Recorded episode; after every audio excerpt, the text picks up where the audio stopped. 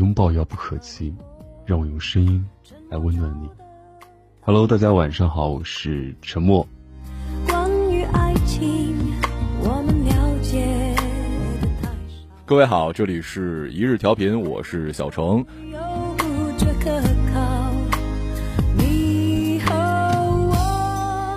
呃，跟各位说一下啊，这个今天呢，很高兴，呃，之前都是采访一些怎么说，要不然是音乐圈的人，要不然是作家，嗯然后。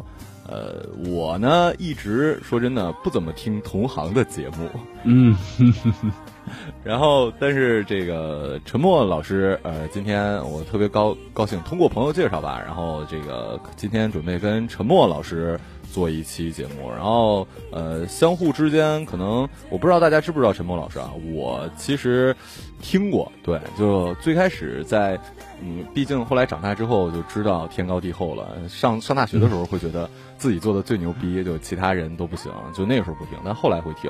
所以陈默老师是什么时候开始做电台的？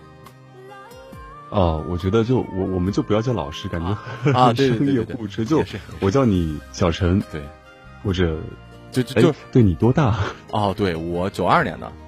哦，那我其实应该叫你一声马哥了。哎呦，哎呦呦，别别别闹，别闹，别闹。那那你就就嗯小程吧，沉默，对，反正主要你你两个字儿的名儿，我实在我如果叫默默是有点怪异，对，两个大大老爷们儿我实在不太好也。会叫我默默，那就我叫你小陈，你叫我沉默吧。对对对，毕竟我是一个呃是一个男男生，所以就不那么暧昧。嗯我主要怕你听众嗯这好的好的对，呃，是什么时候做的是吗？对，其实我做电台到现在已经有整整五年多的时间了。嗯，那当初哎呃，我刚才聊的时候说您是杭州人，然后学、嗯是学播音的吗？还是呃，其实就是怎么说呢？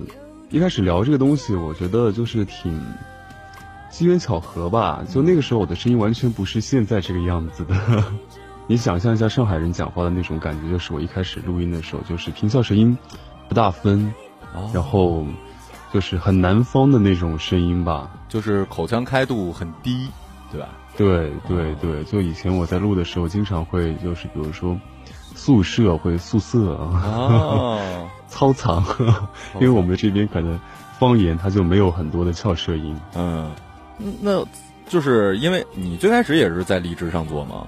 还是？对对对，最开始用那个手机去录，嗯嗯嗯，那说说这个怎么就呃，因为什么会去录这个？因为我是因为我大学学这个的，然后我大三的时候，哦其实我们俩做的年头还真是巧了一样，我也做了五年了。嗯，然后呃所以我之前真的有看到过你的那个电台，啊，对，我曾经在三四年前就刚做的时候，曾经火过一次，是因为那个、嗯我一直在录万的东西嘛，然后曾经在韩小野什么很红国民岳父的时候，然后被官微推了一下，然后我就嗯莫名其妙的就上过热榜。当然，后来就哎呀，往事不要再提了。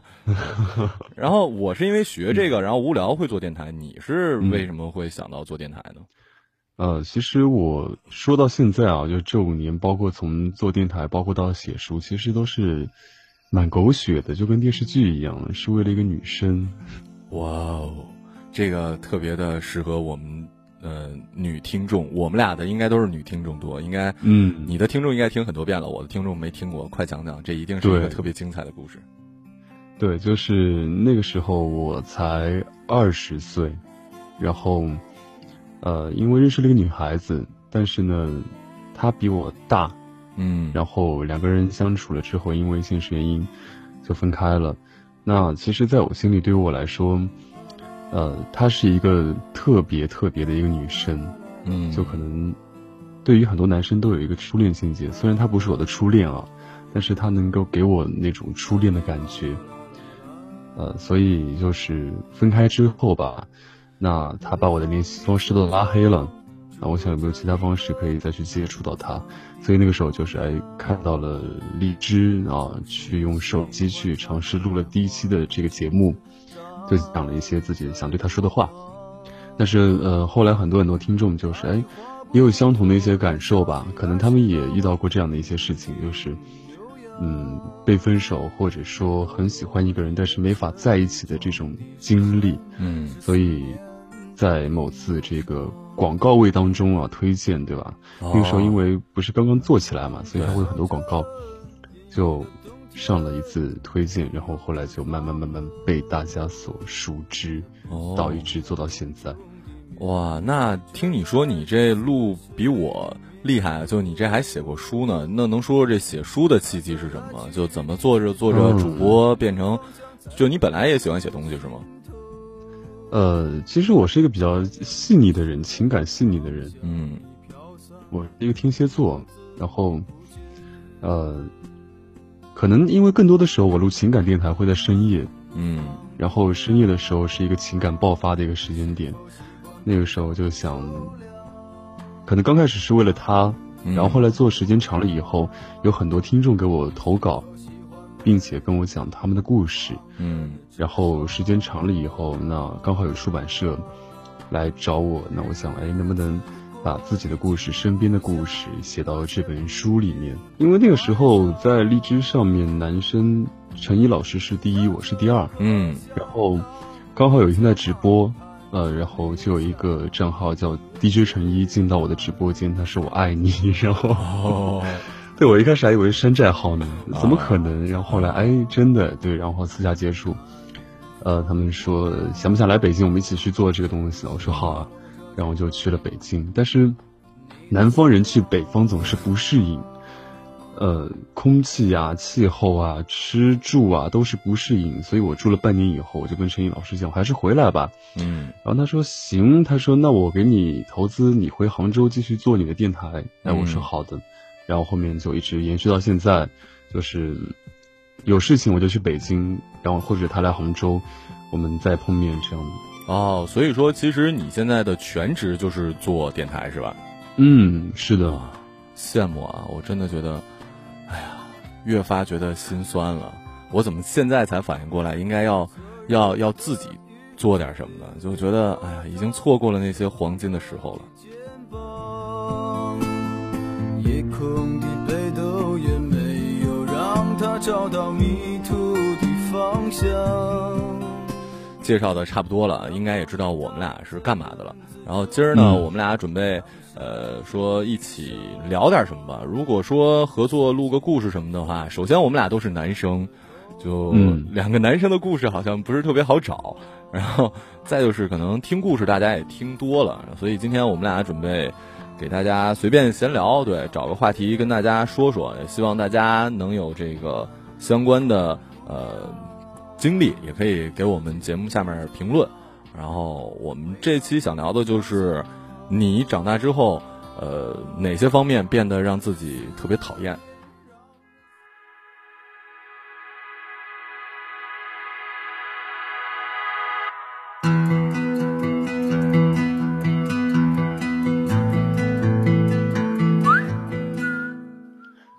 一个特别现实的一个话题。对，就总听人说，人早晚会变成自己最讨厌的人。以前真不信，现在真心。嗯，是这么回事儿。是的，那其实我刚才听到这个话题的一瞬间啊，嗯，想到其实自己还没有变得那么讨厌哦，那还年轻，真的，就我我我我年纪虚长你几岁，我现在已经变得我觉得活脱就自己特别讨厌那种。那所以每天照镜子的时候会 会骂自己吗？所以我我们家没有镜子，对。哎，就跟那那个歌词一样，把完整的镜子打碎。哎呦喂，真的是太可怕。那我先说我吧，大家一般情况下会说这个，呃，就是变得圆滑了嘛。我觉得除了圆滑之外啊，我们具体说一下，就是我觉得我变得，就是上大学吧，就跟老师关系特别好，因为我一直是一个学习不好的学生，呃，学艺术的嘛，学播音的，我。经常在节目里说，在我的节目里说，我高考数学就考十五分的人。所以呢，我们坏孩子也是有坏孩子的骄傲的，就是我们特别看不上那些所谓的好学生，就类似于《夏洛特烦恼》里面那个圆滑那样的，就跟老师关系特别好，就没事往老师那儿窜。但是上了大学之后，你我也不知道为什么就变得跟老师关系特别好，就有点狗腿。但哦，就是 头号狗腿子。对，就是呃，特别喜欢那个捧臭脚。但我也确实觉得我们老师做的挺好的，而且我捧的都是肯定是专业课的老师。不过你要从另外一个方面来讲，其实也就专业课老师对你有实际的帮助嘛，对吧？嗯，这就跟拍领导马屁一样，因为他能给你带来，你不会对路上的一个行人说夸他或者怎么怎么样的。所以我就觉得这点就特别特别烦。呃，另外一点就其实很呃很。很矛盾吧？就我现在，我们俩都算是靠说话为生嘛。但是我在上大学之前是完全不说话的一个人。我上高中一个月，刚开学一个月，我跟我们班所有女生一句话都没说，男生说的也特别少。就是我曾经是那种放学要等大家都走光了我才能走，不然的话人流会让我很慌，我会浑身出虚汗。那个时候是很自闭是吗？对我完全不说话，我都是那种。前面有人，我都会绕着走，就不然的话，我的心里会慌，我生理会特别不适。这个我其实深有这个感受，真的是，因为我在可能那个阶段也是这样子，我我有点孤僻，然后我的孤僻属于是属于就是我看不上别人那种哦，然后我也很不喜欢人群，然后怎么样？那个时候读书的时候，大家都去食堂吃饭。就我一个人，我要去楼下小卖部去买泡面，然后到教室去吃，因为我不想大家都是一群一群在食堂里面，然后我不想一个人特别的尴尬，特别的孤独落单的感觉。嗯，然后我选择一个人在班里吃泡面，然后吃完泡面去楼下多拿个角落里抽根烟，什么样的？属于我的模谁吹灭？那传说中的神话。另外的变化就是，现在开始在意别人怎么看我，以前不会。嗯，对，然后就呃，以前会觉得，以前我也没有朋友圈，然后我也没有微博，我也不会发任何的状态，然后也不会在乎说我今天怎么样了，怎么样了。但是现在，说真的，你要发了一个 微博朋朋友圈，或者说有没有人给你点赞啊？呃，有没有人给你评论啊？你就会心里有落差。我身边的同事有特别严重的，就是比如说他发现他发了一张照片，呃，点赞没有超过二十或者多少，他就会把这条朋友圈删掉。哦，是这样子。其实我也有，就是只不过我没有二十那么多，我可能就只有几个。对，因为我生活当中朋友不是特别多，我也不是一个那么爱交朋友的人，而且。大部分的时间都在录音，都在直播做后期等等的，嗯，就我们时间长了以后就没有交朋友的这样的一个想法了，更多的就是工作上的一个接触，微信上面。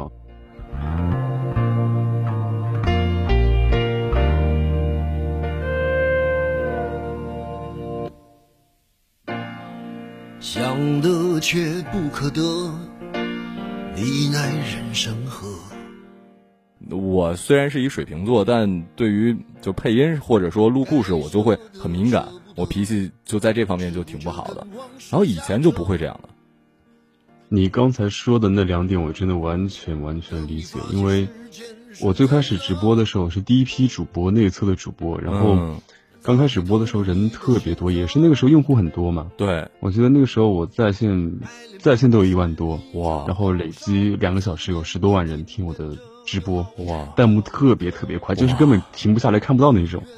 然后到我现在再去播的时候，发现只有那么几百个人，六七百个人哦，弹幕也特别少。但是其实还是会坚持，虽然内心也会像你一样，就是哇那种失落感，我相信每一个人都会有。嗯，因为真的它是发生在你身上的一件事情啊。嗯，但是我还是跟每一个我的听众讲，就是他们还是愿意听。那我就说，今天哪怕只有几个人或者怎么样，我都会播下去，因为你们要听。所以我现在也是可能是两个平台或者三个平台一起播啊，因为有些听众他们不知道你到底在哪里播，所以你只能尽可能的去满足他们的需求。对对，所以这个是我对直播的一个自己的一个看法。嗯，那还有一个就是你前面说的那个，你要怼那些喷子，对吧？对对，是这个意思吗？对，就我属于那种很多人也劝我，而且我经常在微博里，就我的人设可能就是一个脾气不是很好的主播。就嗯他们，嗯我我嗯我在戏谑的说，我说好在啊，我不是像程一老师那么红。就我一直坚信，有多少人喜欢你，理论上就应该有多少人讨厌你。我说现在喜欢我的人还不是很多，就就已经有可以让我生气的人，就有那么、嗯有那么几几个冒出来。我说我要真红了的话，那我不得天天累死啊！所以我就是那种。怎么讲？你可以说我不帅，对你可以说我这个衣品不好，你可以说我这个什么什么，但你要说我这个东西录的不好，甚至你可以说我这东西录的不好，但你要说我这配乐不好，或者怎么样，我在乎的点就跟录音有关的，我就会火特别大，我就忍不住。我在微博上就做过。呃，两三次推广吧，就是把把自己的那个放到放到那个所有关注的头条嘛，呃，都不是为了推广我节目什么的，都是为了跟这个下面的喷子吵架，然后我就觉得希望希望得到就像家人的帮助，你知道吗？就支持我，嗯，所以就是这样的。其实说到这个，我还有一个故事可以讲，哎就是我以前也是跟你一样，我我我可以理解为我的这个点是有点玻璃心，就是因为我我是非专业去做这个事情的，嗯然后并且我的节目都是完全免费的，嗯，我的直播也不要求你任何付费，但是还是会有人喷你，对。啊，所以在去年的时候，我在另外一档平台有另外一个节目，就是去接手别人去做的一个节目，嗯。但是那个平台听众对我完全不认识，所以我刚开始去做的时候，我的天，那时候真的，你能够想象几百条评论、三百条评论里面，有一百五十条到一百八十条都在喷我，哇，就他们喷的很很很直接，就是啊。哇，这沉默声音怎么那么恶心？啊。是我声音做作，故意压低的。啊对对。也有人说很不专业啊。啊，完全没有之前的主播的感觉，让他滚。嗯，他在一天我就不听一天，哇塞，每天都是这样子，所以那段时间我抑郁了，我真的因为这个事情抑郁过。肯定对。的，然后最可怕的一个点是，去年我应该有整整大半年，我对着麦克风没法去讲话，嗯可以理解为就是你那时候结巴，啊，明白，就是因为那件事我我已经被？喷到，我不知道该怎么去读这个东西了，怎么才能让别人满意？真是第一次感受到了这个网络暴力真的可以杀人的感觉，是吧？是的，就那个时候真的是，其实还蛮痛苦的。嗯，我还吃那个抑郁的药，嗯我特别特别难受，就睡觉，整天睡觉头痛。然后当我去录音的时候，我心跳会特别快，特别紧张，出嗯特别多的汗。嗯以前一篇一千多字的文章，差不多五分钟录完了吧？嗯，我记得那个时候六月份的时候，然后我在录音又不能开空调，有声音嘛，哦对，我全身都是汗，然后我那一千多的文章我录了半个小时，哇我是一句话一句话录的，因为我录之前得大喘气，不然我气上不来。啊啊啊，对，所以当时我极其崩溃的一个状态。我录完以后，我给陈毅老师打打了电话，我说：“老板，可能我做不了这个行业了，我觉得我要放弃了。”嗯然后当时陈毅老师就说：“他说你都做了那么长时间了，你不做这个东西，你还能做什么呢？”他说：“加油，没事情的，一定能够挺过去的。”然后，然后他说：“你有空来个北京吧，我们一起聊聊喝喝酒就好了。”嗯，对，然后，所以陈毅老师可能对我来说是一个精神支柱，对，然后哎，立马就去了北京，玩了一个星期，啊，在北京还挺好的，因为可能有人在你身边的时候，你是一个有有依靠的一种感觉，对，所以当时我在成音电台的这个录音棚里面，我录音完全没问题，他说哦哎，你没问题，你可以录啊，但是一回到杭州，一回到我自己家里，我去录的时候，又变成那个状态了。哦，对，所以其实去年是一整年都在跟这个做斗争的一个状态，到现在其实还会有一点，嗯，就是有的有些时候，你突然对一个字你盯久了，或者你脑子里面想久了，你突然就不会读了。对，我应该怎么发音？是。对，但是比那个时候要好很多。但就像你说，我们大部分的节目或者什么是免费的。我说你，我经常打一个比方，就是我是一泡屎，你路过我就好了。我爱着你哪儿疼？你不能因为讨厌屎，屎就不存在。然后你是路过我之后，哎，回头看看我，然后拿拿手指舔了我一下，然后回头骂我说你怎么一股屎味儿啊？这怪我吗？是我们俩谁有病？新闻联播的主持人七点到七点半的时候，他如果错一个字，可以罚他钱，全国人民可以骂他。我下了班回到家，我回家说方言，然后你跑到我们家里骂我说你怎么说话不标准？你是不是疯了？就我就经常会对这种就特别生气，对。对对，那个时候我也跟那样的听众讲，就是你们不要听我的声音，你就不听嘛，你就听其他人嘛。你为什么一定要听，然后还一定要骂呢？对呀、就是就我又不是新闻联播哇，真的是，看来哎，大大家都受过这种苦。对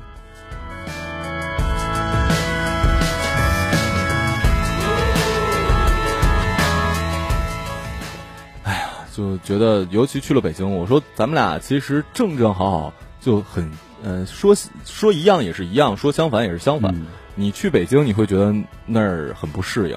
我嗯跟你正好相反，快四年了，我也没太有办法喜欢上海，我还是想回北京。所以，对你你见过那个上海那个蟑螂吗？哇，你这个说到心坎上了，不用在上海，我作为一个东北人，我们那儿真的没有蟑螂。然后我去我的大我大学在四川读的，我的天哪！我在四川看见你你啊，我就不说脏话了，哇，嗯蟑螂居然会飞，这是什么什么东西？对对，所以就在我们南方人是很习惯的一件事情。哦我我我称那种会飞的蟑螂称之为长老，我 太可怕了，特别大那种。而对，然后而而且在北方是很小的那种。对，在我们村，呃，我算是村里出来，就我们村其实没有，嗯我是到了长春才偶尔会发现一些特别小的那种。但是嗯我第一次去南方，真的就上课的时候啊，嗯。我上大学上课，我就我我就差我时刻内心告诉自己是一个大老爷们儿，不要叫出来，但真的太可怕了。然后四川的女生就会特别淡定的，不就是个蟑螂吗？至于吗？啊，嗯。这不 从小就见过的那种，我觉得哇，嗯嗯，你们太伟大了，嗯。还有就是以前会特别爱打扮，尤其初中、嗯高中那时候，哇，那时候还什么，当然没有非主流过，但是比如说这个前面的刘海儿，早上起来要压一下啊、嗯什么的，对，包括哎其实你啊，你说你没用过火星文吗？哦，我没有，这这这个这个真真没有，我也没有装扮过 QQ 空间，所以你装扮过是啊，吧？那我有，那我有。哎呦，那你曾经加加入过葬爱家族吗？那没有，就是以前基本这种签名都是火星文，小学哦六年级之前哦的。，哎，你还记得你的 QQ QQ 昵称曾经叫过什么吗？我第一个 QQ 昵称叫天马，哎呦喂，你可作为一个南南方男孩，你这可够狂野的，天马还行。是的，然后后面就会有什么巴黎腋下什么什么东西，就类似于这种。因为我们这边很流行啊，就各种网图头像啊，嗯基本都是露半张脸，嗯，然后要不就戴个，哎，以前我戴过美瞳，哦，现在不戴了。现在不戴，因为我眼睛太小了，以前脸美瞳碎在里面碎过一次，我的天！太痛了。想到理想这个词儿，嗨，我又想到了现实的生活，更嗨。当我看到人们都所以我一直在跟听众讲，就是每个阶段，他们一直会问我说，嗯哎，呃，如果让我现在回想起初恋或者怎么样，就是嗯现在会不会是异地恋啊怎么样？我就会说，每个人的每个阶段不一样，可能你十八岁遇到的人，你三十岁再也遇不到了，或者对这辈子都不会有这样的感觉了，因为这个感觉仅存于十八岁。呃，就那个那个年代，可能你会痛并快乐着，对，但是如果放到现在，可能只有痛。我为什么那么没出息？我快三十了，我还这样子。你请注意你的措辞好吗？你比我小，然后你跟我说 你快三十了好吗，兄弟？因为我一直认为二十五以上就是奔三了嘛。啊，我还有两年半，我跟我妈说，我到三十就得老老实实的，要不然他给我相个亲或者怎么样的。就啊，哎，那我不会向你这个屈服，我我一直坚信一见钟情的。哇，你真的是深夜电台的主播，你这比比我强多了。嗯我哎，我觉得，我觉得我我们俩在情感方面上其实正好相反吧。我觉得就、嗯就比如说你对你的呃前面的女朋友的深情，嗯，我觉得你是一个很相信爱情的人，是吧？嗯，我是一个很感性的人。对我就是那种水瓶座就巨理性，就嗯我就觉得吧，感情就我我我很丧，我会觉得感情这东西吧，早晚会分，然后呢，人呢早晚得死。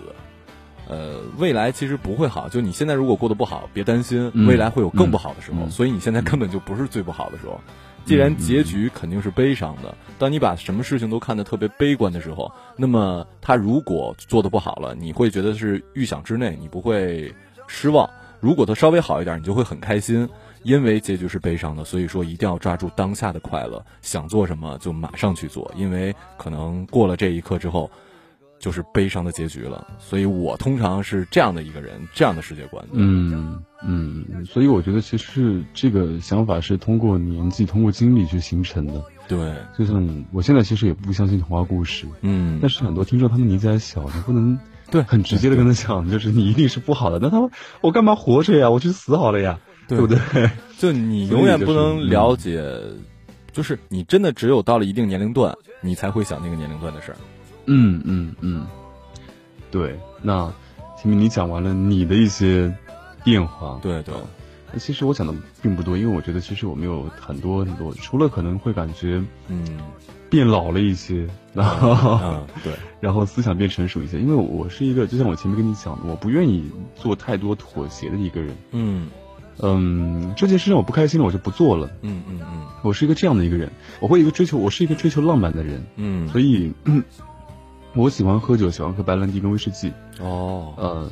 我会觉得，就是因为我工作当中我是一个很理性的人，嗯，但是我私底下如果喝完酒，我是完全相反的两个状态，我会特别感性，喝完酒以后就是整个世界都是我的这样的一个状态，对，所以就是，呃，我不愿意为。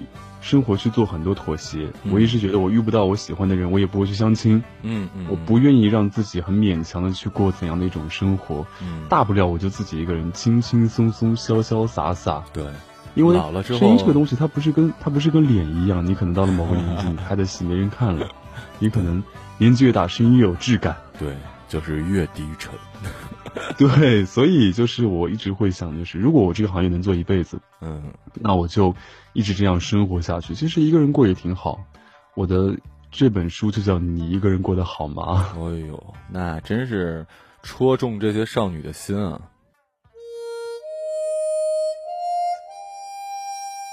我们俩其实挺不一样的，就虽然有有有很多一样的地方，但是有很多。特别不一样的，也许，嗯，呃，我的听众会，呃，会对你的听众会觉得我的世界观可能跟你完全不一样，可能是会喜欢，也可能会不喜欢。但是我觉得这可能就是，嗯，好的地方吧，就是你可以了解更多的，而不是只一直在听，比如音乐的话，你只会听听民谣，听什么的，多一种多一种不一样的声音也好，还是多一种不一样的想法，我总觉得还是好的。嗯。是的，对，所以其实也蛮期待跟小陈这样的一个不一样的一个合作啊。之后，因为我我一直觉得，就是我现在做电台也有别的呃板块，比如说我会读听众的投稿啊。因为我觉得你一直做一个一样的东西做很多年，会觉得有点无趣。我都读稿子读了五年了，对对，我想做一些不一样的尝试，大家也会觉得哎还蛮有趣的，对。所以我还蛮期待之后咱们这样的一个类似于脱口秀的这样的一个形式，很轻松的一个节目。大家能否就是去接受、去喜欢、去给出自己的一些意见？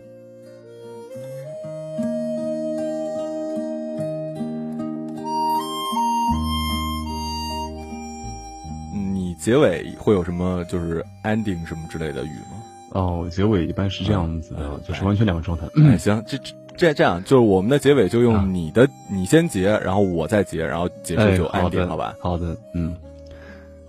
好了，那今天晚上的节目就到此结束了。祝你晚安，有个好梦，宝贝。我们下期再见，晚安。这里是一日调频，我是小程，时间不早，睡吧。